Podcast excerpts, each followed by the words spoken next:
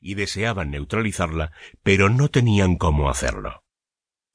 Por su situación especial y segura en medio de las aguas, su potente armada naval y el monopolio casi absoluto del comercio con la zona del Levante, Venecia había alcanzado tal hegemonía en la navegación universal que sus buques recorrían sin problemas los puertos de Siria, Egipto, el Peloponeso, Chipre, la isla italiana de Sicilia, España, África y Asia Menor. La posición de los enemigos de Venecia era clara. Mientras siguiera existiendo y controlando el comercio en tan extensos territorios, las demás ciudades italianas difícilmente podrían imponerse. Y esto preocupaba a todos. Estando Génova en tan difícil coyuntura, no sorprende que buscara el apoyo de otros reinos e imperios cuyos intereses sintonizaban también en contra de la alarmante expansión de Venecia. Los aliados de la ciudad de Génova incluían sobre todo a dos reinos que eran enemigos declarados de la llamada Ciudad de los Canales, Hungría y la ciudad italiana de Padua.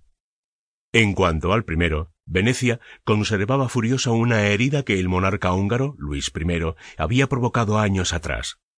Tratando de estancar la expansión veneciana en las costas adriáticas, Hungría se había propuesto conquistar la fértil región de Dalmacia, ubicada hoy en la actual Croacia, que era una magnífica salida al mar y un apreciado foco de comercio mundial.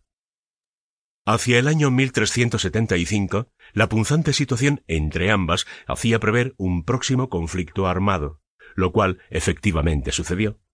En 1379, los ejércitos de Hungría, compuestos por más de veinte mil hombres, atacaron a la propia ciudad de Venecia desde el norte, la zona más vulnerable de las posesiones venecianas. La gran potencia comercial italiana, una verdadera fuerza a nivel del mar, poca resistencia pudo imponer ante tropas mejor equipadas y mejor aún preparadas. El triunfo y la presencia húngara en Dalmacia era, pues, el final de una larga serie de conquistas que el rey Luis había iniciado hace más de veinte años en pos del control de Zadar. Anexadas Serbia, Moldavia, Bosnia y Valaquia, la posición del rey húngaro trajo abajo las aspiraciones venecianas de controlar el litoral croata. Pero este no era el único peligro para Venecia. Tan igual que Hungría, la República de Padua constituía otra gran amenaza para Venecia más aún con sus recientes tratos amistosos con Génova. Ya años antes, el ejército paduano, bajo el liderazgo de su noble líder militar Francisco I de Carrara, cortaron las comunicaciones de Venecia con el oeste, impidiéndole afirmar su presencia en los mares italianos, donde las islas de Sicilia y Córcega se volvían cada vez más ricas.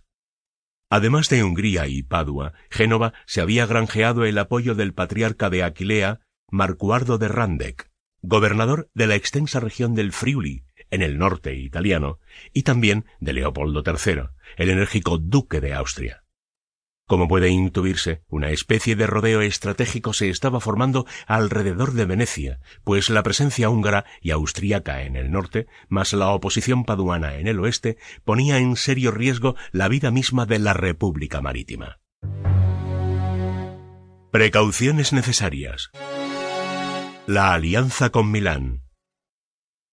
Desafortunadamente para sus enemigos, Venecia había tomado sus recaudos.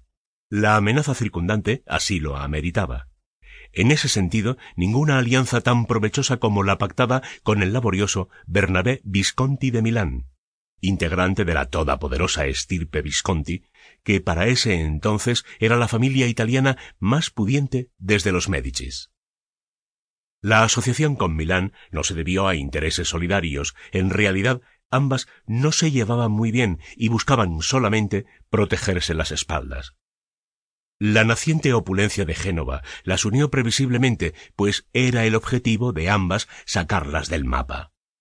Es en estas tesituras cuando el roce entre Venecia y Génova, y por ende la de sus reinos aliados, parecía inevitable, como efectivamente lo fue. Infortunadamente para Génova, su principal problema para imponerse en el terreno comercial no lo era precisamente Venecia, sino ellos mismos.